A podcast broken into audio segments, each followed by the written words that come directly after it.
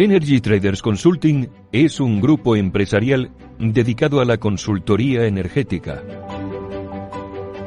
Nuestros clientes son todo tipo de empresas y entidades públicas que se planteen el ahorro energético. Nos encargamos de la implementación de su proyecto de eficiencia energética Realizamos una primera auditoría de las instalaciones y para conocer su estado actual y obtener una visión general de la situación integral. La gestión energética es el arma perfecta para mejorar la competitividad de su empresa, para reducir sus gastos y mejorar sus balances. No se trata de un coste, sino de un ahorro. Además, la legislación va a exigir a las instalaciones de cierto tamaño que designen un gestor energético, entre cuyas funciones estará realizar un seguimiento de los consumos, llevar a cabo una contabilidad energética y elaborar programas de mejora de la eficiencia energética de las instalaciones. Nosotros monitorizamos su instalación en remoto y llevaremos a cabo un seguimiento que le permitirá cumplir tanto con sus objetivos de eficiencia energética como con los compromisos en materia de regulación. Nuestro servicio de externalización le proporciona un técnico especializado que se dedica a asesorarle permanentemente en todo lo relativo a la gestión energética de sus instalaciones. Nuestro departamento jurídico le mantendrá al día de todos los cambios normativos y se encargará de gestionar todas las reclamaciones energéticas que sean necesarias.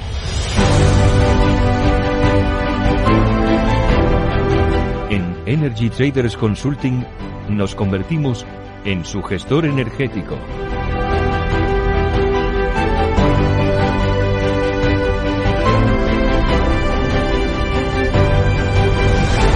Energy Traders Consulting. Ahorro que suma.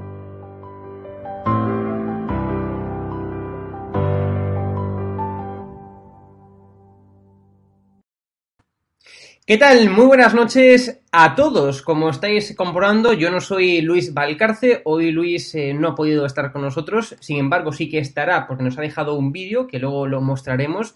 El, sábado que viene, pues ya estará presentando este programa, su programa. Supongo que habréis notado, ¿no? Falta por la carencia de este acento argentino, ¿no? Que yo, que yo carezco de él. En cualquier caso, lo que no es tan atractivo eh, es lo que está sucediendo en España. Y ahora sí que ya me pongo serio porque efectivamente lo que está sucediendo en este país, lo que está perpetrando el gobierno de la miseria, lo que está perpetrando el gobierno de la mentira y lo que está perpetrando, perpetrando perdón, el gobierno del ataque constante a nuestro país es verdaderamente horrible para nosotros, para España y para nuestro país en general. Tenemos que reaccionar, tal y como pongo en este en el titular de este, de este programa. Hoy ha sido la primera vez que hice una escaleta en mi vida. Una escaleta es un guion eh, que sirve al realizador ¿no? para, eh, que para saber lo que, es, eh, lo que va en cada bloque del programa. ¿no? Pues hoy ha sido la primera vez que lo hice. Y tenía la intención de incluir una noticia positiva, una noticia buena para comentar con los invitados de este programa. Y fue verdaderamente una misión imposible. Todo lo que ocurre en política en nuestro país es malo. No hay literalmente cómo encauzar la situación a no ser que Pedro Sánchez y toda su banda, toda su tropa, se larguen cuanto antes del gobierno. Y, y recalco lo de cuanto antes, ¿no? Cuanto más tiempo dejemos pasar, más insostenible será la situación y menos capacidad de maniobra para mejorarla tendremos en un futuro. Los temas principales que hoy trataremos en este programa son las mentiras y más mentiras del gobierno de la miseria. Mintieron antes de que nos enteráramos de la presencia del asesino y del criminal Brahim Gali, líder del Frente Polisario que tantas víctimas dejó en nuestro país, en España. Mintieron durante la vergonzosa estancia en España y mintieron también eh, ante la salida de este de España como vamos a comentar precisamente en este programa. Mintieron de inicio a fin. El gobierno de la miseria mintió de inicio a fin. Y esto, evidentemente, pues tuvo como producto final una auténtica crisis diplomática con uno de nuestros principales socios, Marruecos. Un país que no se anda con chiquitas. Un país que, se que dejó a España mm, lo que viene siendo a la altura de las heces. Somos el hazme reír de Europa y si me apuráis también el hazme reír del mundo. Se rinde nosotros gracias, repito, a la carencia de una política exterior, eh, gracias a la, a la inestimable actuación del gobierno de la miseria. Hombre, normal. El gobierno social comunista no está tan ocupado en llevarnos a la miseria que no tiene tiempo para posicionar a España en el tablero internacional y para, por tanto, construir una política exterior firme y clara. No tiene tiempo para eso. Mientras se destruye un país, mientras se lleva a sus ciudadanos a la miseria para poder controlarlos de una mejor forma y aplicar por excelencia el manual social comunista, como ya hemos visto que se aplicó, bueno, pues en los países que tanto admira el PSOE de Sánchez y tanto admira eh, Unidas eh, Podemos, ¿no? Por ejemplo, Venezuela, por ejemplo, Cuba, ¿no? Eh, no hay más que ver cómo Zapatero pues está en todos los meollos que existen en esos países de América Latina. Claro, y además también en este programa vamos a hablar de los miles y miles de euros que el Ministerio de Igualdad se ha gastado en plena crisis económica y de cómo unidas podemos forrarnos pues se ha gastado esa cantidad de dinero, ¿no? Los líderes de Podemos han salido todos y cada uno de ellos de la pobreza, al mismo tiempo que los españoles nos sumimos más y más en ella. Es una relación inversamente proporcional. Y el último caso, bueno, pues como ya sabéis, ha sido el chaletazo de Noelia Beria, el chaletazo de la segunda de Irene Montero que se ha comprado esta semana. Un chaletazo que ni cuando yo tenga 80 años, pues voy a poder tener y voy a poder disfrutar. Como decimos en el título de este programa, como os decía también al inicio, España, españoles, reaccionad. Y reaccionad, repito, cuanto antes, de verdad. Por favor, reaccionad, ¿no? Porque, como venimos anunciando en estado de alarma, pues, eh, bueno, pues todas las noticias nefastas que, y todas las actuaciones, bueno, pues verdaderamente asquerosas y vomitivas que comete este gobierno social comunista para someternos cada día más y más al eh, paternalismo del Estado. Os recuerdo que el próximo 13 de junio pues tenemos una manifestación para al menos alzar la voz, porque lo que no podemos hacer es, someternos, ¿no? Y por encima someternos eh, callados, no. O sea, al menos tenemos que luchar, ¿no? Eh, públicamente por revertir esta situación y luchar contra el gobierno de la miseria. Tenemos, repito, una oportunidad el 13 de junio. Yo mismo estaré, ya me he comprado los billetes, me costaron entre un riñón y un riñón y medio, pero eh, bueno, pues ya tengo los billetes comprados. Estaré el 13 de junio en Madrid, en Colón, en la manifestación organizada por la sociedad civil y para la sociedad civil, eh, para alzar la voz ante bueno, pues la miseria que nos está obligando a soportar, porque es obligando, ¿no? Aparte de una forma mezquina, obligando a soportar el gobierno de la miseria. Sin más dilación, me gustaría antes de presentar a nuestros invitados de lujo, como siempre que tenemos en este programa, pues me gustaría eh, estar con eh, Eurico Campano. Lo tenemos ya por ahí. ¿Cómo te encuentras, Eurico? ¿Cómo estás? Buenas noches, Hugo. Buenas noches a la mesa. Buenas noches a todos, compañeros analistas. Buenas noches, sobre todo, a la audiencia. Y buenas noches, España. Ya sabéis que yo me jacto de haber repetido en varias ocasiones en, esta tertulia, eh, en este canal que considero mi casa, porque el primero que me dio permiso y me invitó a considerarme como en ella fue su dueño y su impulsor, Javier Negre. Siempre os digo que a mí las Y el segundo yo, el segundo yo, que te llamé yo. Bueno, pero tú eres un empleado eh, distinguido como yo porque te lo llevas crudo, eh, pero aquí el dueño, el editor, eres muy joven, cuando estés más metido en el mundo de la comunicación y del periodismo, aprenderás que tan importante o mucho más, si cabe, que llevarte bien con un director, directores, o subdirectores podemos pasar muchos, pero el editor, amigo, ese es el que no te tiene que fallar. Eh, pero por supuesto, eh, hombre, Hugo fue la segunda persona no que me acogió con sus brazos abiertos, me pegó un abrazo que todavía, que todavía no se me ha olvidado. Buenas noches España, digo, porque España es lo único importante, lo único que nos debe de importar por encima de siglas, por encima de partidos, por encima de banderías, debemos estar todos en un objetivo común. Digo esto porque me ha puesto el toro en suerte el amigo Pereira para invitaros, vamos, estoy seguro de que allí, y, si no pasamos lista, vamos a estar todos el próximo domingo día 13 en la Plaza de Colón. Hugo, porque es pijillo, se lo digo con cariño, y claro, el tío tiene que venir en tiene que venir en Albia o tiene que gastarse una pasta o coger el puente aéreo, el puente aéreo que no lo hay con Santiago, el avión, podéis venir en BlaBlaCar, podéis juntaros en coches de amigos, de familiares, vais a pasar un fin de semana, un domingo extraordinario en Madrid y vais a hacer un servicio importantísimo a nuestra patria. Pero como yo no estoy aquí para hablar, aunque a veces no lo parezca, Hugo, siempre, siempre, se ríe mucho teníamos de tres, tres minutos para, la sección esta, para, para tu conexión, tres minutos. El anuncio se resume, eh, estas, estas diez palabras se resumen en dos. he vuelto, porque sé que algunos, y os lo agradezco, me echabais de menos, y os anuncio que a partir del próximo lunes día 7 volveré a estar con vosotros. ¿Cuándo? Desde las 13 horas hasta las 13.30.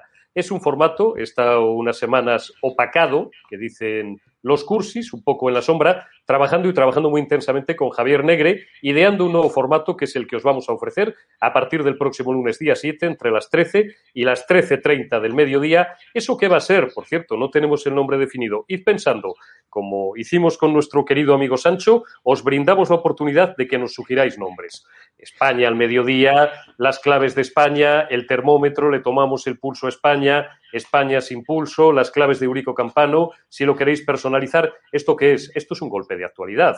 A las 13 horas, a la una de la tarde, la actualidad está viva, está caliente, eh, nuestros reporteros están en la calle jugándose el tipo para conseguiros la mejor información y contaros lo que otros no cuentan. Tenemos señales institucionales y no institucionales abiertas, con el Palacio de la Moncloa, con el Congreso de los Diputados, con una manifestación que seguramente no veréis en la 1 o en la sexta, pero veréis en estado de alarma, siempre donde está el pueblo, siempre donde están los patriotas y siempre donde está la información que queréis y que necesitáis y que nos demandáis y que consideramos, por tanto, como primera obligación de este canal de estado de alarma y que a partir del próximo lunes, como os digo, os brindará un servidor de ustedes, siempre con uno o con dos de nuestros mejores analistas. Ahí estará el amigo eh, Eduardo García Serrano, siempre que quiera, siempre que pueda. Rubén Herrero, por supuesto, también. Roberto Centeno, Cristina Seguí cuando quiera o cuando pueda, sus múltiples ocupaciones se lo permitan. Carlos Prayón, Andrés Dulanto, Isabel San Sebastián, Carmen Tomás. Carlos Cuesta, perdonad porque me estoy dejando un montón, pero es que si no, Hugo, me echa patadas y con razón. Hombre, ya tengo que, terminar, tengo que terminar el programa, ya casi. me enrollo. Tenéis una cita con la actualidad nuestro primer programa, gran estreno, el próximo lunes, día 7, a las 13 horas. Un servidor, Eurico Campano, os traerá la actualidad en ese instante de la mañana. Pues, eh, Eurico, muchísimas gracias. Eh, te veré. Te, te, te, veré. Verás si participarás alguna mañana también como analista, porque veo que tienes aquí una legión como Lola Flores. Vamos, tú ya eres la Lola Flores de estado de alarma. Tu público que te quiere, te admira y, y, vamos. Y a ti también, Eurico, y tú, y tú, y tú lo sabes, efectivamente. bueno, pues nada, a las a la una, una, de la tarde, a partir de este mes, tendré Eurico eh, para comer. Así que muchas gracias. Eurico para comer, espero que no me comáis. O sea, para, la hora, para, la hora, para la hora de la comida. En correcto, pero mi única causa, mejor dicho, las dos únicas causas que tengo son la verdad y España. Y no por Así este me gusta. Os espero el lunes. Un fuerte abrazo. Un abrazo. Chao. Y bueno, ya vamos a presentar, por supuesto, a nuestra mesa de invitados de lujo que tenemos hoy. Eduardo García Serrano, Rubén Herrero y luego veremos un vídeo de Luis Valcarce que nos, que nos dejó. Bueno, eh, ¿cómo, ¿cómo, estáis? Eh, muchas gracias por acompañarme en el día de hoy. ¿Cómo estáis?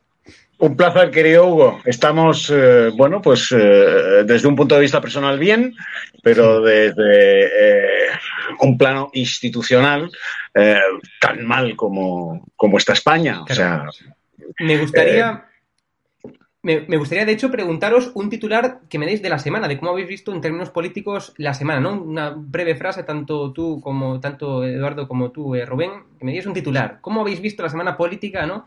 Eh, en términos, repito, de, en términos políticos. Eduardo. Los, los garrulos sofistas de la izquierda vuelven a la carga. Rubén, efectivamente.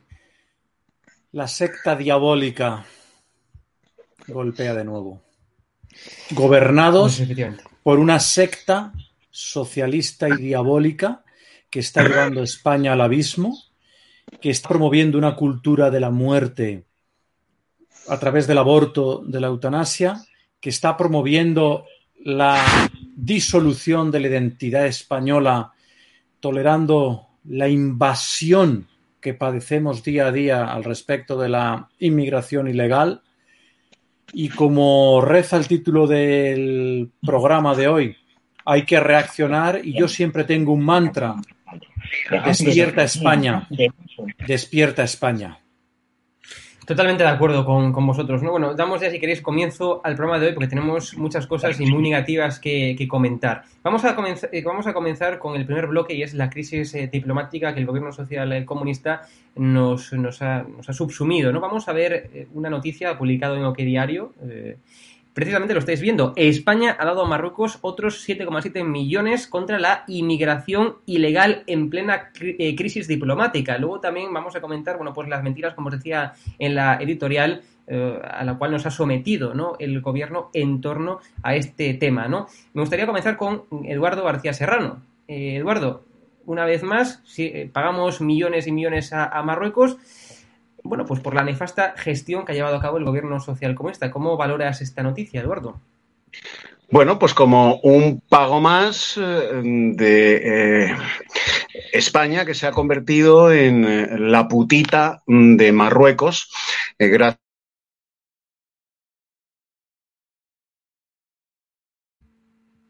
Uy, se nos ha ido Eduardo. a ver si conseguimos retomar la conexión con Eduardo. Si nos estás escuchando, Eduardo, salte y voy a entrar, por favor.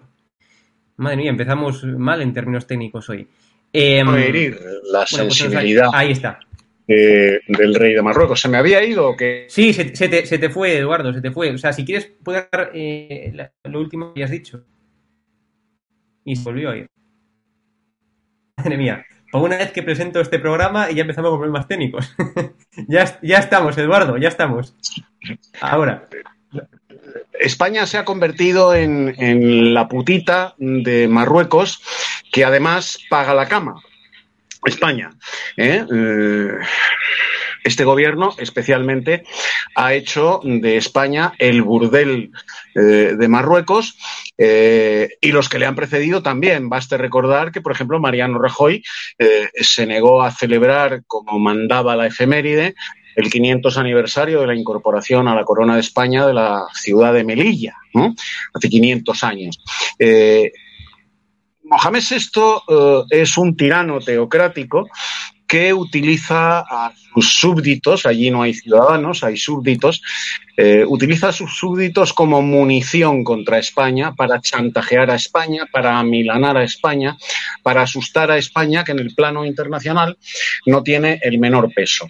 España hoy, eh, gracias eh, a la política que trazó José Luis Rodríguez Zapatero, que siguió Mariano Rajoy y que ahora continúa con mucho éxito, por cierto, Pedro Sánchez, pues está atrapada en el cepo entre Francia, Marruecos y los Estados Unidos. Eh, España no pinta nada en el ámbito geopolítico y por eso las exigencias eh, de Marruecos, del tipo que sean, son siempre satisfechas con largueza por Francia, que es la metrópoli natural del Magreb, y por los Estados Unidos, que tiene a Marruecos como aliado preferente en contra de España, que ha traicionado sus alianzas con los Estados Unidos de Norteamérica, eh, bilaterales y en la OTAN, en numerosísimas ocasiones.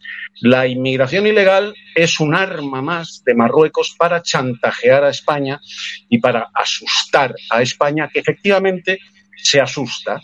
Y entonces eh, paga paga eh, como las putitas esquineras pagan al chulo que les pasa a hacer caja a eso de las seis o las siete de la mañana. Bueno, pues Marruecos periódicamente ¿eh? nos chulea y nos amenaza con eh, oleadas y avalanchas de inmigrantes ilegales y a renglón seguida la putita España, convertida en tal por el gobierno de la nación, pues le mete en la faltriquera al rey de Marruecos, porque ese dinero no va al pueblo marroquí, no va para que la policía marroquí eh, se ocupe con fruición de evitar la inmigración ilegal. No, no. Ese dinero va a, a las arcas de la familia real marroquí y de sus atláteres. Bueno, pues en esas estamos, seguimos pagando y de rodillas y en posición de mirar a la meta eh, frente a Marruecos, que chulea a España todo lo que quiere y más. Y conviene no olvidar, conviene no olvidar que dentro de muy pocos días, esto los españoles lo han olvidado, los eh, marroquíes evidentemente no, eh, se conmemora el centenario del desastre de Anual. Del desastre de Anual y de la derrota subsiguiente de Abdelkrim en Melilla por la primera bandera de la Legión al mando del comandante Francisco Franco. Esto los españoles no saben ni de lo que estoy hablando. No saben ni de lo que estoy hablando. pero los marroquíes sí lo saben. Y probablemente todo esto sean los compases para ah, celebrar, como ellos creen que se merece, el desastre de anual, la, derrota que Abdelkrim le infringió al ejército español, luego reparada por el comandante Franco y la primera bandera de la Legión en Melilla. Esa es la política de Marruecos respecto a España y lo es desde hace muchísimos años. Y España, pues eso, meneando el bolso en una esquina de Melilla y cada vez que Marruecos eh, eh, pasa la factura, pues le soltamos eh, una morterada de pasta para que nos siga chuleando, para que se siga cachondeando de España, además con el apoyo de sus primos de Zumosol, que son Francia y los Estados Unidos. Creo que tienes un mensaje, un mensaje que darle a la, audiencia, ¿verdad? Sobre todo a la gente del chat que nos sigue. Todo tuyo. Sí, bueno, ya sabes, Hugo, que yo vivo de espaldas a las redes sociales, pero me informan mm, amigos, eh, camaradas y familiares de que hay un sector del chat de este programa eh, que desde que yo anuncié que iba a votar a Isabel Díaz Ayuso, como así hice en las pasadas elecciones autonómicas de Madrid, el 4 de mayo, pues me motejan constantemente, curiosamente gente que antes me ponía por las nubes, ¿eh? pues a partir de ese momento me motejan constantemente de traidor. Este sector está integrado mayoritariamente por individuos que se autotitulan falangistas y me, llaman traidor, por, eh, por, haber votado a Isabel Díaz Ayuso y también por gentes para mí muy queridas eh, que están en Vox. Bueno, vamos a ver, para traicionar algo a alguien hay que tener un vínculo eh, digamos que contractual, si se me permite la expresión, con ese algo o ese alguien. Hay que ser militante de para traicionar a un partido político. Yo hace muchísimos años que no milito. Soy, por supuesto, y tú lo sabes, como lo sabe toda la audiencia, soy José Antoniano de corazón, de alma y de conciencia. Lo he proclamado toda mi vida profesional. Así me luce el pelo. Todo se ha dicho. ¿eh? pero no milito, no milito en Falange porque no me gusta ninguna de las falanges que hay. Por lo tanto, yo no he traicionado a nadie. Tampoco milito en Vox. ¿Cómo es posible? Me gustaría que reflexionasen estos trolls o como se llamen en la terminología de las redes sociales, que se dedican a insultarme sin dar la cara. Eh, ¿Cómo es posible traicionar a alguien con el que no se tiene ningún vínculo contractual? Es absolutamente imposible. Yo soy un José Antoniano libre y en cada proceso electoral elijo mi voto en función de lo que yo creo que es más importante y más beneficioso para España. Punto. En esta ocasión consideré que lo más beneficioso para Madrid y por ende para el resto de España era votar a Díaz Ayuso sin menoscabo de Vox y sin despreciar a Vox en absoluto. Partido en el que tengo infinidad de amigos, muchísimos camaradas y familia. O sea que fíjense ustedes la animadversión que puedo tener yo por Vox. Lo digo para los del chat, porque los que me conocen lo saben.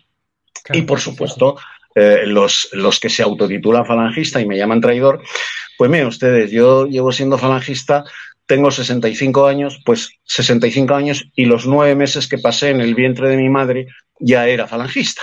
o sea que, mm, mm, eh, que me venga eh, un destarifado de camisa azul a llamarme traidor a estas alturas de mi vida, pues me da la risa floja, Hugo. ¿Qué quieres que te diga? Simplemente pero mira, te digo, una cosa, o sea, mucha gente que, te insulta, y ya no solamente en esto alarmas, o sea, en el chat, sino que en, otras esferas de, la, de los medios y de la sociedad, es gente que no te conoce, o sea, porque la gente que verdaderamente hemos, eh, yo mismo he estado comiendo contigo varias ocasiones, es decir, la gente que te conocemos de verdad, sabemos que eres una persona increíble y que es una persona con convicción y con además con honor, ¿no? Es decir, que no te dejas, bueno, pues eh, guiar por, por las opiniones, es decir, que es evidentemente que gente no te conoce, con lo cual no, o sea, yo a esa gente no, o sea, no hay que hacerle caso, Eduardo, o sea, realmente así.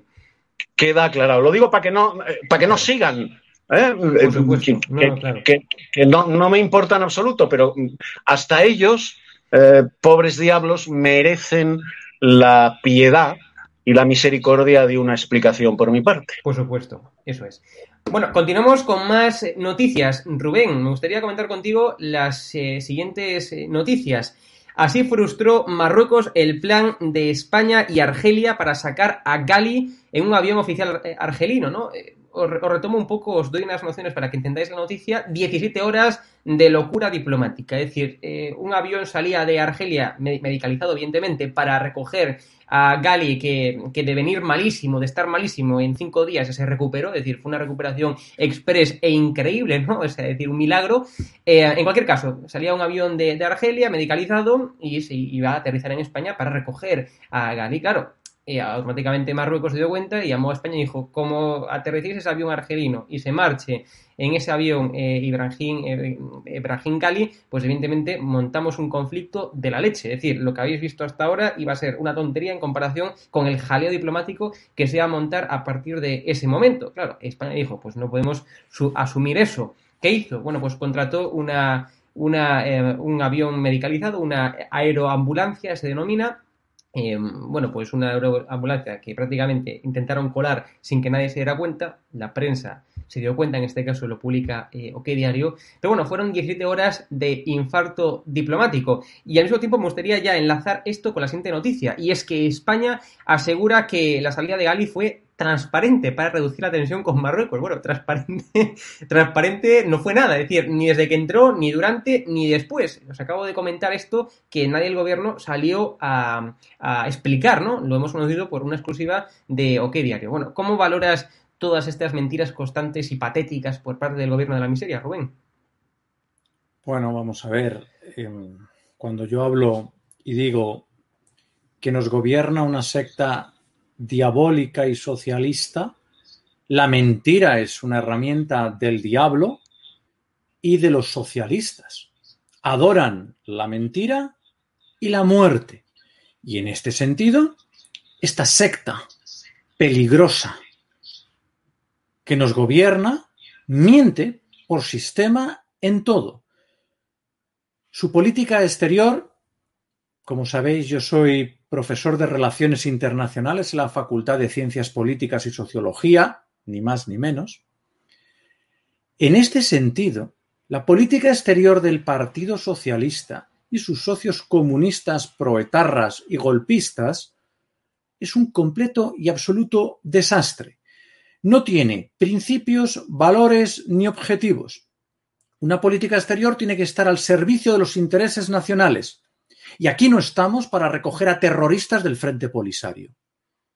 Aquí estamos para mantener unas relaciones correctas y adecuadas con nuestros vecinos del Mediterráneo, en defensa de nuestros intereses nacionales, por supuesto, bloqueando cualquier entrada ilegal de cualquier país o punto en el que se quiera acceder ilegalmente a nuestro país, como tiene que ser. A raíz de esto, vamos de salvapatria, si no sé de quién, cuando cogemos a este terrorista del Frente Polisario. Es que está enfermo. Es que me da igual. Y luego, claro, hay que montar la, la sarta de mentiras, porque Marruecos está descubierto. Y Marruecos, sabiendo la debilidad que tenemos fronteriza perpetrada por los gobiernos del Partido Socialista y del Partido Popular, sabe que tiene una grieta en el muro con la cual condicionar nuestra política exterior y nuestra política interior. Dice Eduardo, y no le falta razón, claro que Francia hace un seguidismo de Marruecos. Es que Francia tiene su política exterior intervenida por la inmigración ilegal, islámica, magrebí. Están intervenidos, no tienen política exterior. A ver si ahora gana Marine Le Pen, porque sería algo extraordinario para Europa, y las cosas cambian en Francia, ¿cómo cambiarían en Europa? ¿Y qué ha sucedido? Recordad, ¿no? Cuando dicen que le dicen, pero el terrorista ha entrado con papeles falsos y se atreve a decir alguien de ese gobierno, no, entró con un pasaporte con identidad distinta. Ah, pasaporte falso. Y claro, el desastre de política exterior que tenemos tiene consecuencias. el distanciamiento de nuestros aliados naturales, los Estados Unidos de América, la confrontación con, con nuestros vecinos del Mediterráneo, Marruecos, por supuesto. Pero si nosotros con Marruecos tenemos una posibilidad de presión excepcional, somos el primer país inversor en Marruecos. Pero también, ¿qué está sucediendo? Que a nuestra política exterior inexistente, si no nos explica que, aunque sea este presidente de los Estados Unidos, ni se haya dignado a una llamada de cortesía a nuestra administración. En este sentido, nuestras Fuerzas Armadas están infradotadas. El gap, la distancia que nos separa logística y operativa con Marruecos, opera en nuestro favor, pero se está reduciendo de forma sustancial y Marruecos está mejorando sus capacidades. Marruecos está mejorando su potencia de fuego y su red de alianzas.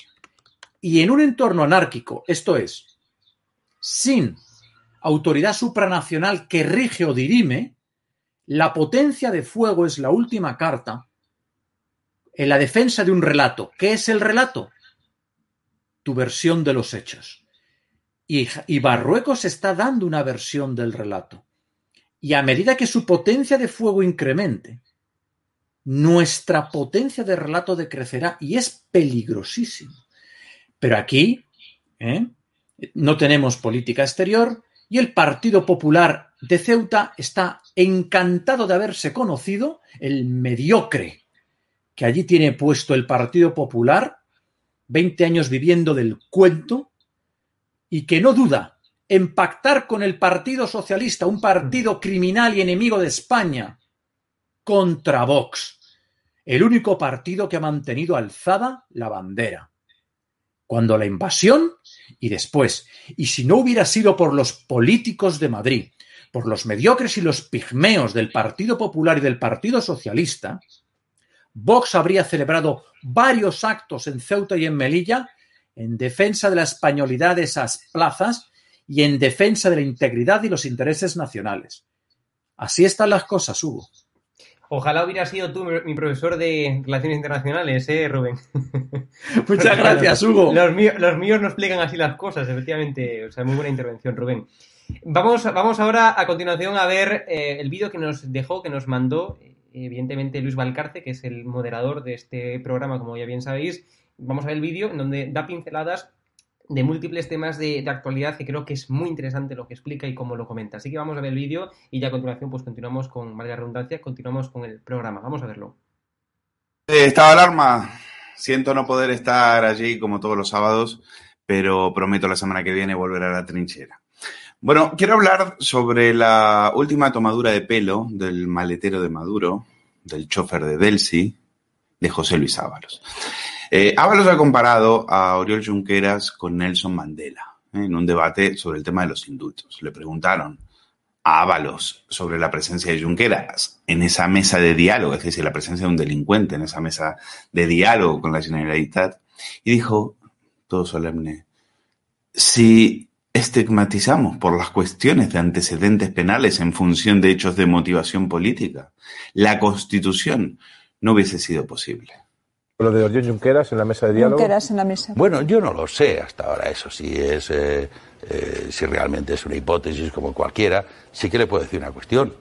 En fin, eh, desde luego, si estigmatizamos por las cuestiones de antecedentes penales, en función de hechos, como digo, de motivación política, lo cual quiere decir que no sean relevantes penalmente, simplemente que la motivación ha sido política, eh, la Constitución no hubiera sido posible en España. La llegada a la democracia no hubiera sido posible. Desde luego Nelson Mandela, que incluso veo al PP referirse a él, un señor que estuvo en la cárcel mucho tiempo, pues su estigma le impediría justamente celebrar esto.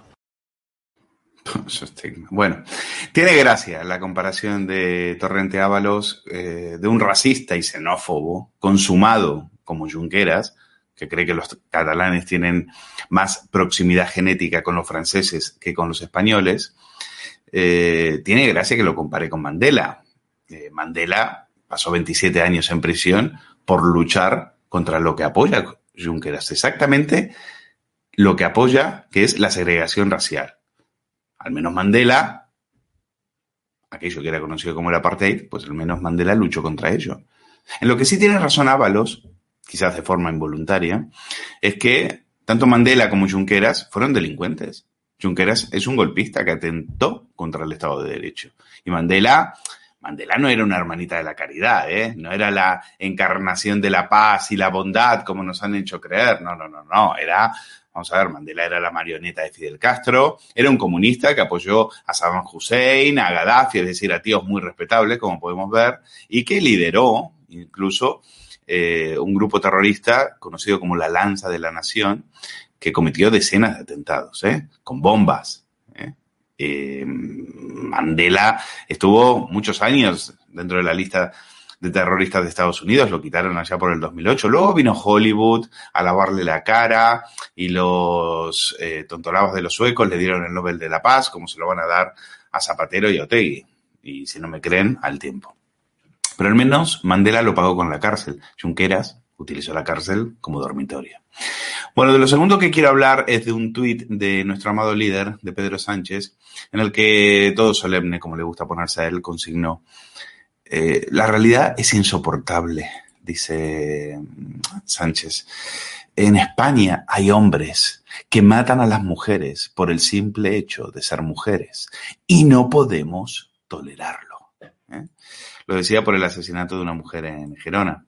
Eh, lo que es insoportable no es la realidad, sino las mentiras de este embustero. Porque Sánchez no dijo nada, podría haber dicho de los, algo sobre los 34 feminicidios o los otros tantos infanticidios cometidos por mujeres solamente en lo que va de 2021, ¿eh? en España. Porque claro, denunciarlo es que no casa bien con la papilla tóxica feminista que nos hace tragar la izquierda a través de sus televisiones. Ni un tuit de Sánchez sobre la mujer, esa mujer de Málaga que golpeó a su marido con un martillo, con un martillo, eh, eh, delante de su niño de cinco años y que él no se atrevió a denunciarlo por miedo a ser detenido, evidentemente. Si hoy vas a la, a, la comisaría a denunciar algo, pues quedas enchironado. A ti no te van a creer. A ti difícilmente te vayan a creer.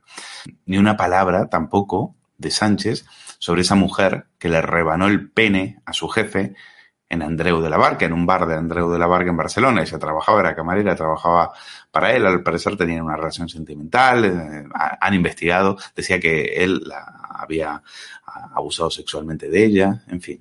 Eh, claro. Otro caso, Lorena Bobbitt. ¿Ustedes se acuerdan del caso de Lorena Bobbitt? Pueden ver el documental. Hay uno en, en Amazon y todo el mundo se cachondeaba de John Wayne Bobbitt. Ella dijo que eh, lo había hecho porque había sido violada por él un día que llegó borracho a casa y demás, y otras, y otro tipo de ataques. La justicia nunca consiguió, consiguió probarlo. Eso sí, se reían de él, bueno, a carcajadas. Igual que aquí. Eh, es decir, cuando las televisiones y las radios eh, tratan estos temas, pues veas, veas la gracia que les provoca que a un tío le rebanen el pene. Ya pasó con la troglodita de Castro Urdiales, que le cortó la cabeza al marido, la puso en una olla en agua hirviendo y luego la metió en una caja y se la dio a una vecina con la excusa de que eran juguetes sexuales. Pues aquí también en la cadena SER, en la cadena SER se partían la caja. Nos queda tiempo, No porque como estoy, estoy precisamente hablando de que hay que darle voz a las señoras No matar. que hacen las cosas como se tienen que hacer, aunque la gente crea que está mal, por favor, tenemos que acabar poniendo la noticia que le íbamos a hablar al principio y no lo hemos hecho, Sí. de esta persona, Ojo. una gran heroína, No, esto no por es. favor, es leerlo. ¿eh? Una mujer corta el pene al dueño del bar en el que trabajaba, harta de que la agrediera sexualmente. Por favor, un aplauso para esta señora. Icono feminista, esta señora o Simón de Beauvoir, en plan de la ha pasado por la derecha. Lorena Bobbitt Style, si es que hay que hacer las... Mira, además cuando pasó lo de Lorena Bobbitt, cuando... No, no, si se lo digo a vosotros. Cuando pasó lo de Lorena Bobbitt, o sea, no sé si visteis el documental, Sí, yo sí lo he visto. que todo el mundo la dejó por una loca. Sí, sí, sí. Y Ya como, perdona, que esta señora le está maltratando a su marido. Y la viola y llega borracho y la viola una y otra vez y lleva así no sé cuántos años y le ha ido a denunciar millones de veces y no ha hecho nada. Pues cariño, te has quedado sin rabo. O sea, quiero decir, es así la vida. Con lo cual esta señora, ojalá sepamos cómo se llama. ¿Cómo me gustaría que la cadena Ser sacara promos? Cadena Ser, cariño, te has quedado sin rabo. Claro, cariño, te has quedado sin rabo, lo siento muchísimo. Habértelo metido debajo de la bragueta. Chun, chun, chun, cerradita.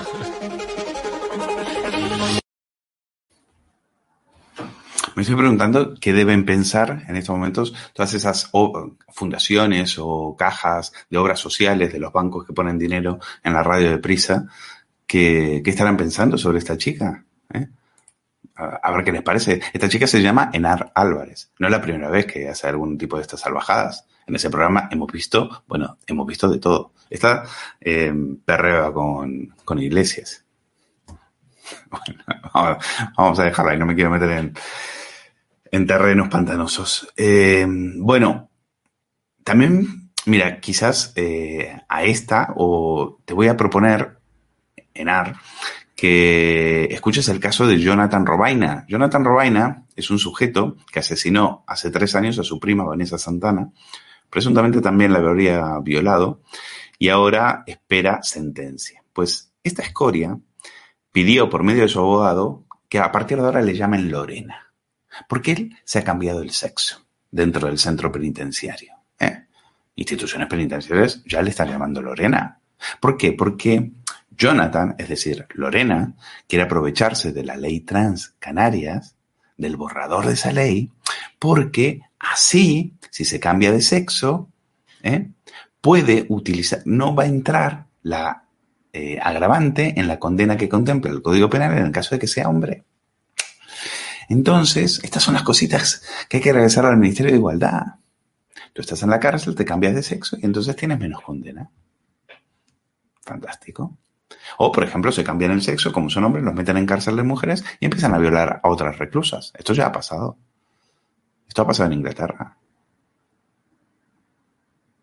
Estas son las leyes que a la cadena SER tanto les gusta. Ahí tienes otro icono. Ahí tienes otro icono. ¿Quieres otro icono para, para tu, altar de feministas y demás? Te voy a decir un nombre. Pamela Valenciano. Eh, la Asociación Hombres Maltratados ha puesto una denuncia contra esta, eh, esta mujer que es activista, es actriz, es feminista, es monologuista y se dedica a tener un discurso contra los hombres, de odio contra los hombres. ¿eh? Discurso que, por supuesto, en la mayoría se lo, lo pagamos nosotros porque le, le, pagan por ir a las escuelas, por ir a centros de asistencia social, es decir, va por ahí de gira dando discursos contra los hombres. ¿eh? No la reconoceréis por su nombre, pero sí estoy seguro que la vas a reconocer por sus vídeos. Se sienta mi novio aquí, se queda callado, mi respuesta a su acción es, intento otra vez. Cariño, ¿qué te pasa? Ya está bien, ¿no? Toda la puta noche dejándome como una mierda. ¡Que me has dicho zorra, tío! ¡Que me has dicho zorra! ¿Qué, qué te pasa, Antonio? ¿Qué, qué te pasa? Y el exterior.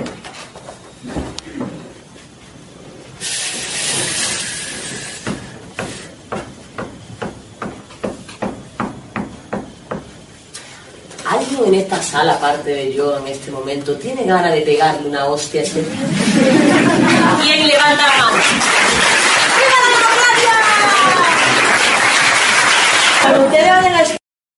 Bueno, eh, apología de la violencia, apología de la violencia contra los hombres y todos los niños. Esto fue en un instituto en Linares en 2018 y ahora está a la izquierda diciendo que bueno, que Vox ha iniciado una campaña contra esta mujer, pobrecita, no sé qué, yo no formo parte de ninguna campaña, a mí no me han pagado, ni no me han llamado absolutamente nadie, yo lo que quiero simplemente es que conozcan a esta tía que va por las escuelas inculcándole a los niños el odio a los hombres.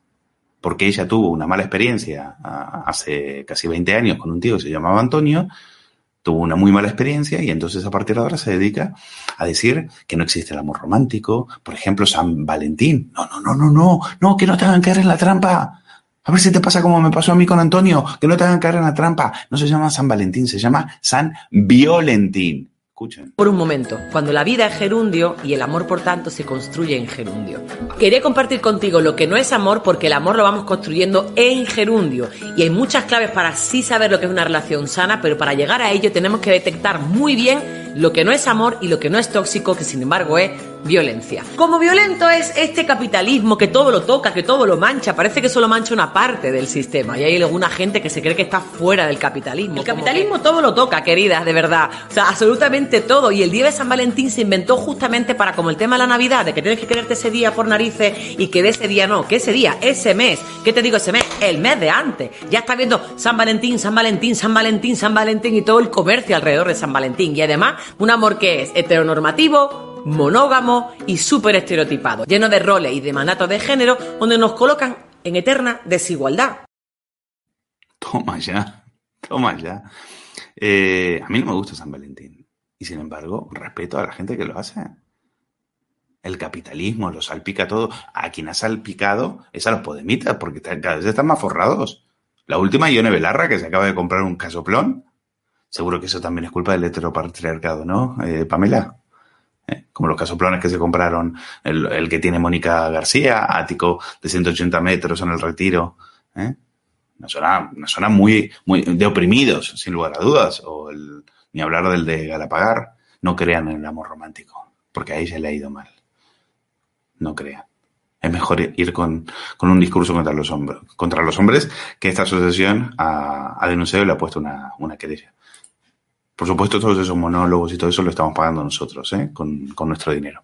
Por último, eh, esta es una noticia que hace, hace semanas adelanté en un quilombo y tiene que ver con Dinamarca. Dinamarca resulta que está enviando a refugiados y asilados políticos, gente que eh, a la que acogió en su momento, inmigrantes a los que acogió, ahora los está enviando a África. Está haciendo eh, acuerdos, por ejemplo, con Ruanda para enviarlos ahí y, quitárselos de encima. Insisto, no hablamos de la Hungría de Orban, no, hablamos de la Polonia de Mateusz Morawiecki, no, no, no, no. Esos hacen buenas migas con Vox. No, no, no, no. Hablamos de la primer ministra danesa, socialdemócrata, Mette Frederiksen. Dice, lo ha dicho textual, aquella política de acojo y de asilo ha sido un auténtico error. Muchos de los problemas que tenemos se remontan, por desgracia, a esos tiempos. Vinieron demasiados inmigrantes y se perdieron demasiados en el camino hacia la integración. La política de extranjería del pasado fue un error, así de simple. Y este gobierno tendrá una política de inmigración estricta, que debemos hacer mucho más que eso. Tenemos un sistema de asilo europeo que en realidad se ha hundido. Toma ya. Esta es la Dinamarca, ¿eh? la progre, la cookie, la guay, la que le gusta a nuestros comunistas de salón. ¿Cómo es eso? No me lo puedo creer. Invitando a los, refugiados y a, y a los asilados políticos a irse. Madre mía. ¿Qué pasa en Dinamarca? ¿Qué pasa? Pasa que están hartos de la delincuencia, de los gorrones del estado de bienestar, y saben que si no van a parar, si no paran ahora a esta inmigración, dentro de poco gobierna la derecha. Vean una película que acaba de estrenarse, se llama Yorta, Yorta, el peso de la ley. Trata precisamente sobre barrios islámicos, barrios musulmanes, donde la policía danesa no se atreve a entrar. Las mujeres tienen miedo de salir de sus casas, no se atreven a, a viajar en las cercanías. De hecho, en su vecina, en Noruega, se están dando talleres a los musulmanes para que respeten a las mujeres. Esto no lo vais a ver en las televisiones, pero efectivamente esto está pasando. clash uh, when people first arrive in Norway when they see people dressing differently. Yeah, we have had men here in the beginning just staring at us. Yeah, yeah, yeah we have it. they find it hard to accept sex in marriage. If you ladies say no, you have to accept it. When we are married, that sounds very strange to them. Esto es todo, amigos. La semana que viene estamos de vuelta en el Saturday Night Live. Les dejo en manos de Hugo Pereira. Cuídense. Bueno, pues muchísimas gracias a, al queridísimo Luis Valcarce, bueno, pues por el vídeo que nos ha mandado, que os hemos reproducido, y me gustaría precisamente conectar todo esto que comentaba Luis con la siguiente noticia que me gustaría tratar con el gran Eduardo García Serrano. Vamos a verla en pantalla. Eh, porque precisamente hoy hemos conocido que el Ministerio de Irene Montero destina 70.000 euros a investigar la, la discriminación racial en los vecindarios. ¿Quién decía que estábamos en crisis? El Ministerio de Igualdad, Irene Montero y toda su tropa no está en crisis, tiene pasta más que suficiente para gastarse en chorradas. Dice, dice el Ministerio que va a intentar tratar en un estudio, eh, digamos, que existe una discriminación racial en el ámbito de las relaciones con el vecindario. Le voy a decir yo a Irene Montero dónde existe existe discriminación racial. Existe, por ejemplo, en Ceuta, en Melilla, en Canarias, en Barcelona y en muchas otras puntas de España que hay muchas personas, muchas familias, muchas mujeres eh, jóvenes que no pueden salir de sus casas eh, por el miedo ¿no? de que los menas, por ejemplo, las violen como ha ocurrido no en una, no en dos, sino que en múltiples y múltiples ocasiones. Eso sí que es discriminación racial. Lo que cometen todos estos protegidos del gobierno social comunista, toda su tropa en, en estos lugares donde bueno, pues ha habido una invasión de ilegales, como ya todo el mundo sabe y conoce. Bueno, ¿qué opinas de esto, eh, Eduardo? Bueno, es eh, una prueba más de que eh, Podemos, los comunistas y los socialistas se dedican a crear ectoplasmas, a crear ficciones, a crear fantasmas que no existen a través de su poderosísima máquina de forraje propagandístico en el cuerpo social, hacen que esos fantasmas aparezcan como verosímiles y financian ante la necesidad artificialmente creada de combatir a un ectoplasma, a un fantasma, financian los chiringuitos de sus amigos. La discriminación racial en España. Si esta chica tuviera un mínimo, mínimo de idea de la historia de España y de la idiosincrasia del pueblo español desde hace siglos, sabría que si hay un país en el mundo un país en el mundo occidental en el que el racismo no ha tenido ni asiento, ni mucho menos éxito nunca, es España. Es más, España es el país que crea el mestizaje. En el mundo hay mestizos gracias a España, porque España es la única potencia imperial hegemónica en la historia de la humanidad que ha mezclado su sangre con las poblaciones nativas de los territorios conquistados. España no ha sido nunca racista, no es racista. España es la madre universal del mestizaje. Toda América, desde Alaska hasta la Tierra de Fuego, así como Hispanoasia, está llena de mestizos gracias a que los españoles mezclaron su sangre con las poblaciones nativas, cosa que no hicieron ni los franceses, ni los ingleses, ni los alemanes, que te voy a contar, ni otras potencias imperiales que a lo largo de la historia del mundo lo han sido. Jamás. Pero claro, es un negocio. Y como además el racismo vende mucho, vende mucho gracias a países en los que sí existe el racismo, ¿eh? pues entonces en España hay que ponerse a rebufo de esas corrientes racistas e inventar el ectoplasma, el fantasma, de que aquí hay problemas raciales de vecindad. Pero vamos a ver, ¿esta señora es ministra del gobierno de España o es eh, un miembro de la comunidad de vecinos de la que se avecina o de trece rue del percebe. Porque no se puede ser más estúpida en la configuración de un programa político. ¿Cómo que 70.000 euros para estudiar el problema del racismo y de la segregación racial en las vecindades de España? Oiga, que no, que no, que no lo ha habido nunca, nunca, ni antes, ni ahora.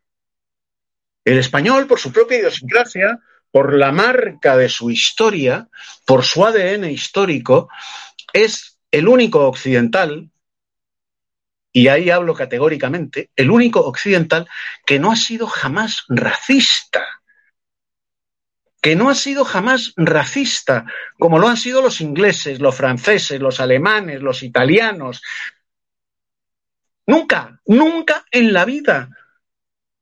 El mundo está lleno de mestizos gracias a España. Gracias a España. Bueno, pues esta tía viene a contarnos que tenemos un problema racial en las vecinas. 70.000 euros. ¿Para quién? Para sus churris y para uh, los papanatas que eh, la aplauden desde el ministerio y Irene, colócanos a todos. Y como pagamos todo, pues ahí va, 70.000 euros para estudiar un problema que no existe en España, que no existe. Bueno, me gustaría eh, continuar con una noticia que, bueno, puede ser leída como positiva, ¿no? Ya que al menos es una contraofensiva contra la subida de impuestos eh, que estamos eh, asistiendo a nivel global. Vamos a ver la noticia de Voz Populi. Nos dice el G7 alcanza un histórico acuerdo para reformar el sistema fiscal global, ¿no? Precisamente, pues el impuesto global mínimo de sociedades, pues pasará a estar con un máximo al 15% a las empresas, lo cual las grandes empresas, incluso también las, las empresas medianas, pues bueno, pues lo aplauden, ¿no? Ya que le permitirá tener pues más eh, oxígeno eh, fiscal, por así decirlo, y es, repito, una contraofensiva contra la subida de impuestos de los gobiernos socialistas a nivel mundial. Eh, con lo cual me, parece en cierto modo hasta algo positivo. Todo lo que sea bajar impuestos, pues creo que es positivo. No sé cómo lo ve en este caso Rubén Herrero, profesor de Relaciones Internacionales. ¿Cómo, ¿Cómo lo ves esto? Bueno, yo lo que creo, yo creo en el individuo. Sí. No creo en el Estado omnipresente y omnipotente. Eso es. Pero el marxismo cultural, el marxismo político, vive del control social. Te aplastan a impuestos para ofrecerte lo que ellos llaman subsidios y servicios sociales con un principio. Quien todo te lo da, todo te lo quita todo lo que sea bajar impuestos es una buena noticia. Es inaudito que tengamos la presión fiscal que tenemos en España. No es normal pagar los impuestos que pagamos la clase media en España y las pequeñas y medianas empresas. Habría que hacer una revolución fiscal. Una revolución fiscal que, por ejemplo, pase por ese impuesto del 15% como máximo a las empresas. Pero esa revolución fiscal no se puede detener ahí. Esa revolución fiscal tiene que llegar a las clases medias, al individuo y, por ejemplo, establecer una tarifa plana entre el 10 y el 15%. De esta manera, el fraude fiscal se desplomaría automáticamente, porque paralelamente a la revolución fiscal, a la rebaja fiscal, se incrementaría la represión del fraude, de tal manera que cualquier individuo dice, por el 10 o el 15%, no me expongo a unas sanciones estratosféricas. Esto es, la recaudación subiría y el fraude descendería. Ah, claro. Pero el gobierno, la izquierda, que es una farsa planetaria, perdería el control y, por ejemplo, no podrían destinar las ingentes cantidades de dinero que destinan a su pseudociencia, el feminacismo, el cuento del cambio climático, el cuento del racismo, como decía fenomenal Eduardo García Serrano. Estamos siendo invadidos y aquí estamos tirando el dinero en menas. Cuando tenemos españoles en las colas del hambre. Cuando tenemos españoles en estado de necesidad, que quede bien claro cuál es el interés nacional y la prioridad de un gobierno. Los españoles primero. Y una manera de servir a los españoles, a España y a los intereses nacionales es una reforma, una revolución fiscal que nos deje en paz a las clases medias, que nos permita respirar a las clases medias y que va a aumentar la recaudación y que entonces una gestión eficiente, una gestión de buenas prácticas, llevaría a unos servicios sociales adecuados y a un sistema de incentivos, Hugo, incentivos, no subsidios. Hay que ayudar al que se ayuda a sí mismo. Un subsidio es a fondo perdido, no va a ningún lado. Y el perceptor acaba doblegado, sumiso. Cuando tú haces un incentivo, es te voy a ayudar, demuéstrame cómo te has ayudado con este incentivo. Y vas a prosperar y vas a mejorar. Pero no, la izquierda prefiere doblegados y sumisos, subsidios frente a incentivos. aplastarte fiscalmente para luego despilfarrar todo el dinero. Es una buena noticia que hay que acompañarla de otra más y que por supuesto hay que coger el marxismo y la izquierda y tirarla a donde merece, el vertedero de la historia. Completamente de acuerdo contigo, Rubén. Aparte es muy interesante lo que tú eh, mencionabas, ¿no? Eh, vamos a volver a poner con, con, Rubén. O sea, tú decías exactamente en tu intervención que si bajamos impuestos, incluso, y esto el ejemplo estamos viendo, por, eh, vale la redundancia, por ejemplo, en Madrid. Si bajamos impuestos, incluso puede llegar a recaudar más la unidad administrativa, en este caso la comunidad autónoma. Es decir, que es, es, que al final es que son tan ignorantes los socialcomunistas que creen que por subir más y más impuestos pues van a recaudar más, cuando es realmente al contrario. O sea, hay múltiples estudios, múltiples, bueno, pues gráficas que como se estudia en ciencia política, pues que si bajas impuestos, lo pones a un nivel adecuado, evidentemente podrías incluso llegar a recaudar más, ¿no? O sea, son ignorantes hasta para eso, hasta para saber recaudar. Mm, bueno, eh, no son ignorantes, son malvados. También, Ellos utilizan la política fiscal para aplastar a la clase media y aplastar al individuo. El individuo, el libre albedrío, es su enemigo, por eso nos quieren aplastar, por eso nos quieren sovietizar, por eso están encantados con este estado de alarma, donde imponen y marcan el ritmo a una sociedad. Si tú bajas los impuestos, la recaudación va a subir, porque no va a haber fraude y no va a haber evasión fiscal. Y todos esos youtubers a los que se les intenta criminalizar, o millonarios del mundo, vienen a un país donde tienen un 10 o un 15%. ¿Tú qué prefieres? Pero si es que es de, es de lógica. ¿Tú qué prefieres? ¿Aniquilar a un youtuber al 50% o tener 3.000 youtubers al 15%. Pero si es que es de cajón. Es que es de cajón. ¿Y qué sucede? Si tú al empresario le bajas los impuestos, llevas adelante también una reforma profesional y laboral del mercado de trabajo como hay que hacer. Ese empresario va a contratar. Ese empresario va a acabar pagando más impuestos. Pero porque ganará más y tendrá un 10 o un 15% que pagar. Ahora mismo una pequeña y una mediana empresa es un suicidio. ¿Y qué decir de la subida de la luz? No tienen vergüenza. Hace cuatro años, los comunistas andaban por ahí llorando por las esquinas y abrazados a Jordi Évole, hablando de pobreza energética porque el recibo subió un 4%. Y ellos decían que el gobierno no bajaba porque no quería el 21% de la electricidad. Ahora gobiernan ellos y acaban de empujar a la clase media hacia su ruina con los impuestos, con la subida eléctrica. Pero ¿dónde va todo esto? No tenemos un modelo energético. Estamos 50% de la luz se va a energías no acumulables, por favor. Hay que apoyar, por, hay que apostar por la energía nuclear, barata, limpia y acumulable. Baja el recibo de la luz, baja el recibo de la pequeña y la mediana empresa, sube la competitividad porque seguimos fabricando grandes productos a mejor precio. Pero como te vienen con el cuento de la energía nuclear y como el Partido Socialista ha dominado el relato y como el Partido Popular, doblegado y sumiso al marxismo cultural, no ha hecho nada, nos encontramos donde nos encontramos, Hugo. Efectivamente. Bueno, vamos a pasar ya directamente a la zona bizarra, ¿no? Eh, tenemos una noticia que, que, mostraros, ¿no? Y es que efectivamente, vamos a verla, vamos a verla en pantalla. Eh, unidas como tal y como publica, me parece genial el, titular, ¿no? Tal y como publica Press Digital, unidas eh, podemos forrarnos, ¿no?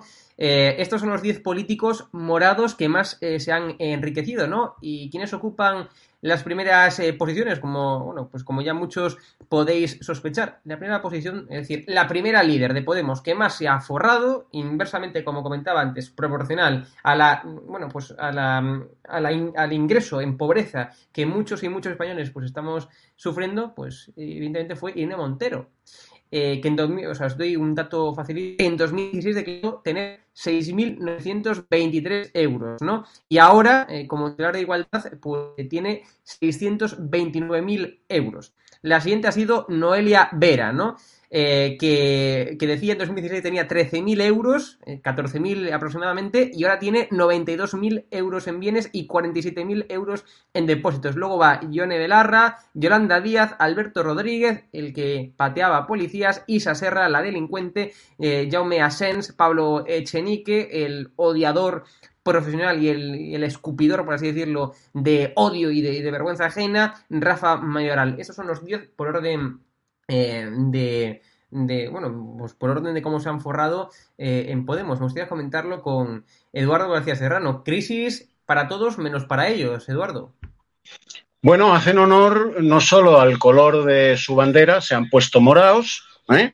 sino además a la trayectoria de la izquierda desde Lenin hasta nuestros días. Y cuando hablo de la izquierda hablo de los socialistas y de los comunistas, los dos partidos en la historia de la humanidad, por este orden, más criminales y más ladrones. ¿eh? Y en España especialmente. En España especialmente, la historia de la izquierda española es la historia del latrocinio y del crimen. El latrocinio y el crimen del bracete, esa es la historia y la imagen eh, de, de, la izquierda española desde 1917 hasta nuestros días, desde la, la pavorosa huelga revolucionaria del 17 hasta nuestros días. Estos han llegado como, como llegaron Largo Caballero, como, como eh, eh, llegó José Díaz, como llegó mm, Indalecio Prieto, como toda la izquierda socialista y comunista, han llegado a saquear el presupuesto. Estos eran nada, nadie. Y en apenas cinco años, en apenas cinco años viviendo del Estado, se han forrado. Un elemento comparativo para nuestra audiencia, en sus cinco primeros años de trabajo, porque estos, entre comillas, ustedes el, verbo trabajar, eh, no han trabajado, han, saqueado el Estado, en sus cinco primeros años de trabajo, ni Amancio Ortega ni Juan Roch pudieron acumular una fortuna como la que tienen estos en sus cinco primeros años de trabajo, cuando estaban empezando a construir sus empresas. En sus cinco primeros años de trabajo, Amancio Ortega o Juan Roch no pudieron comprarse una dacha como la de la Navata Galapagar que se compraron el, la parejita Iglesias Montero. No pudieron. Y estamos hablando de Amancio Ortega y de Juan Roch. Estos sí. ¿Qué es lo que hace Indalecio Prieto en la Revolución de Asturias en el año 34? Cuando los socialistas asaltan el Banco de Oviedo y se llevan en la saca 40 millones de pesetas de entonces.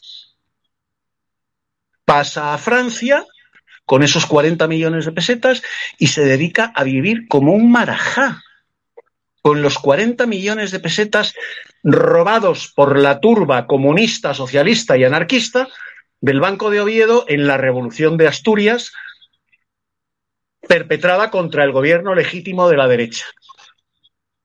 ¿Qué es lo que hacen luego cuando llegan al poder los socialistas y los comunistas? Saquear el Banco de España. Pero es que no contentos con saquear el Banco de España, poco después saquean las cajas de ahorros y los montes de piedad. Con Negrín, con Largo Caballero, con Indalecio Prieto, todos, todos al saco. Bueno, pues esto es exactamente igual. Lo que pasa es que lo han hecho con guante blanco. Han llegado al poder y se han dedicado a saquear el presupuesto. Y se han dedicado a saquear el presupuesto porque es financiera y matemáticamente imposible que unos desgarramantas, unos majamigas, profesionalmente hablando, como esta tropa de adolescentes podemitas, en cinco años hayan hecho la fortuna que han hecho.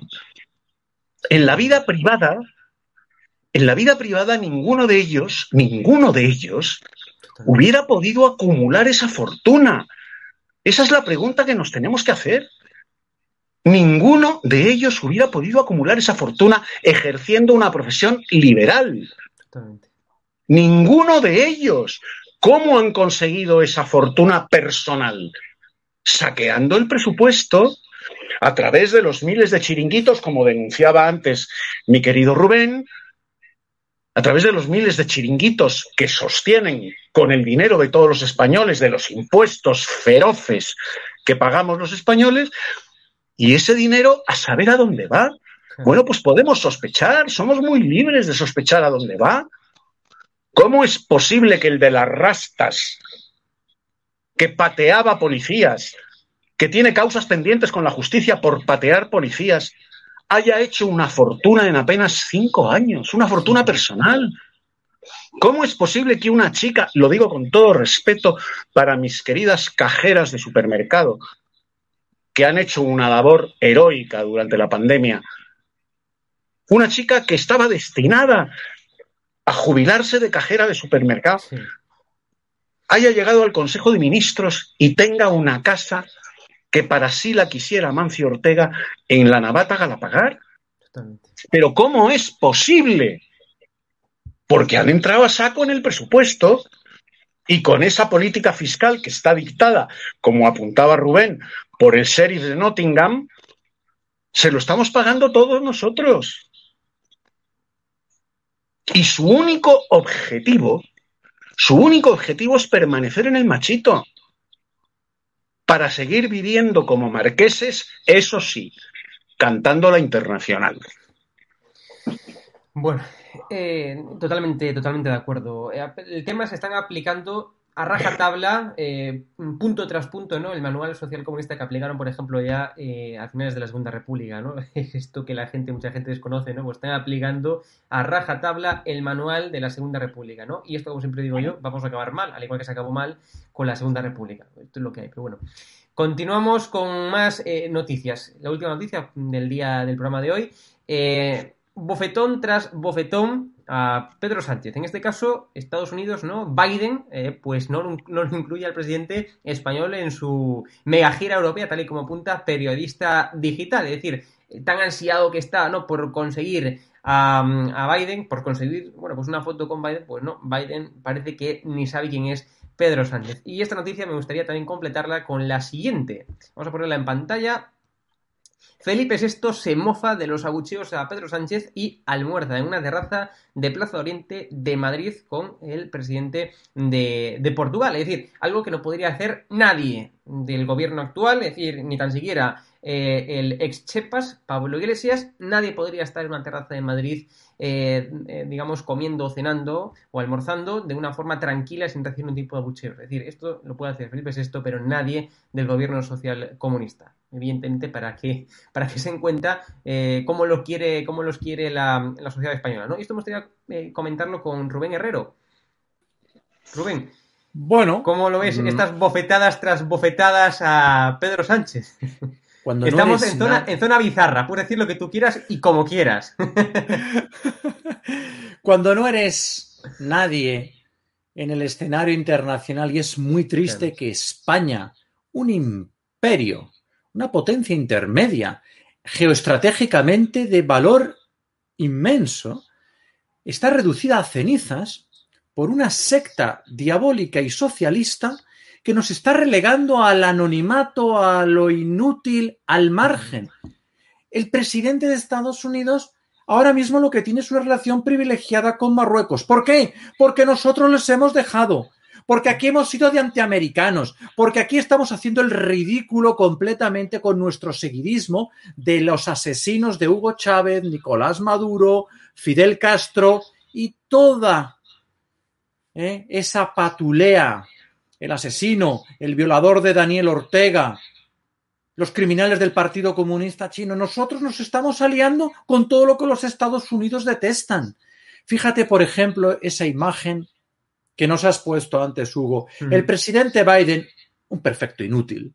Sí. Pero bueno, presidente al fin, la bandera de Estados Unidos se la solapa. Sí, el nuestro, un círculo masónico, diabólico, comunista, contra la vida y contra España. La Agenda 2030. Pero ¿sabes lo que pasa, Hugo?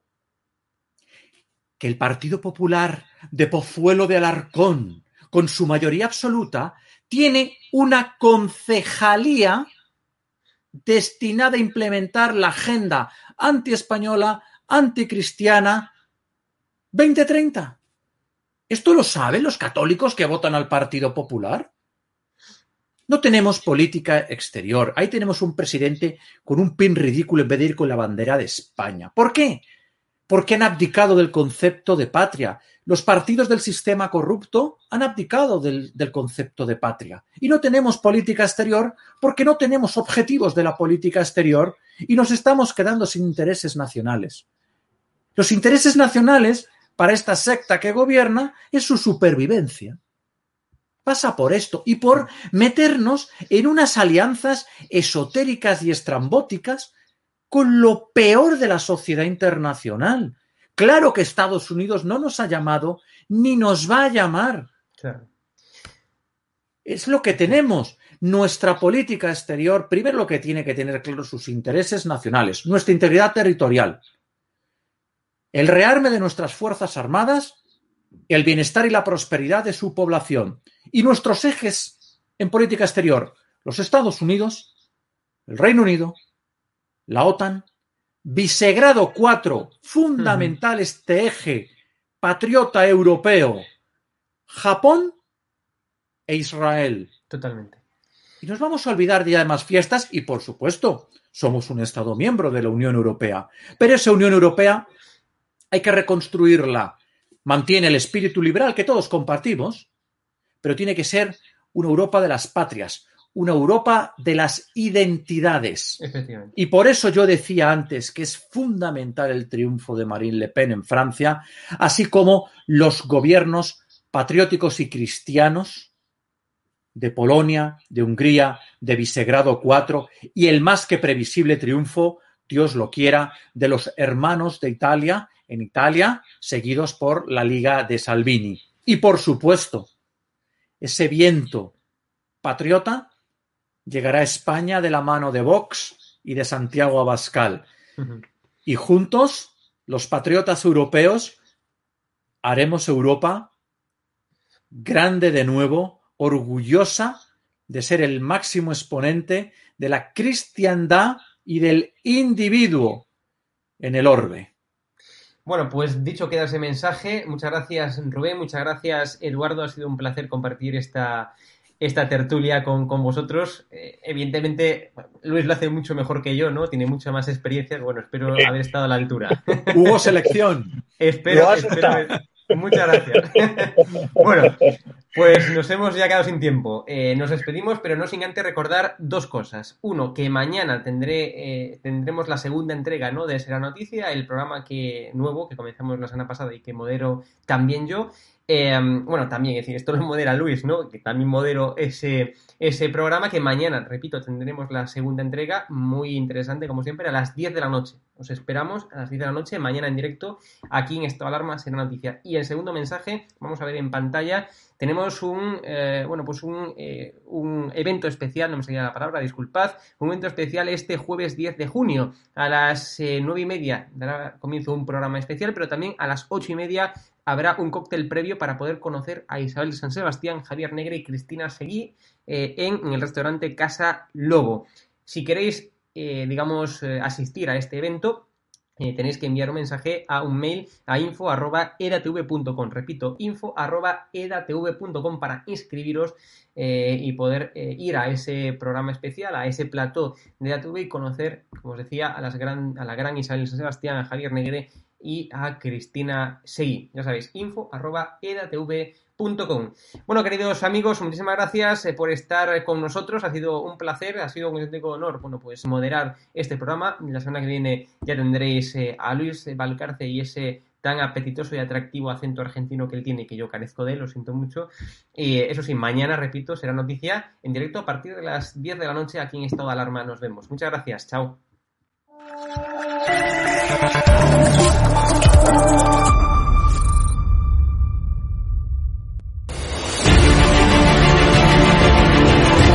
Le he preguntado, usted está siendo investigada por presunta administración desleal. es una vergüenza que la extrema derecha media ¿Quién es la extrema derecha? Los que contratan...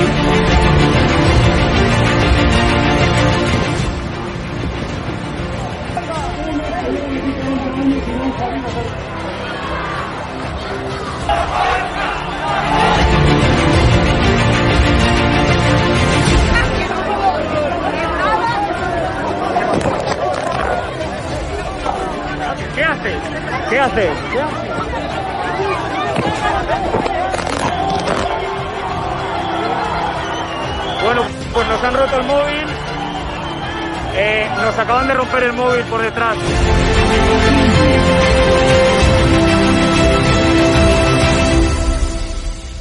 edatv.com, ¿vale? Pincháis aquí y ponéis los datos fundamentales. Y ahora, como veis, eh, nos pide que firmemos este contrato de suscripción, lo leéis con calma, por supuesto, y le dais a continuar.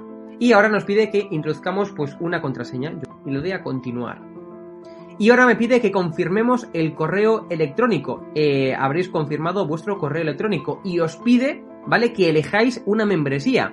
Está gratis, mensual, semestral, anual, ¿vale? Pues podéis elegir, por ejemplo, si queréis ayudarnos pues con 9,99 euros al mes y con la tarifa eh, plata, pues le dais a aceptar y suscribirse. Pincháis aquí y como veis, ya os dice aquí, os pone todo claro, a Fact News Consulting, plata, tarifa plata, mensual, 9,99 euros, le dais a pagar y os verá ya pues la, la- el TPV, ¿no? Ponéis vuestra tarjeta bancaria, ponéis la caducidad, el código de seguridad y ya podéis llegar a pagar dándole a este botón automáticamente.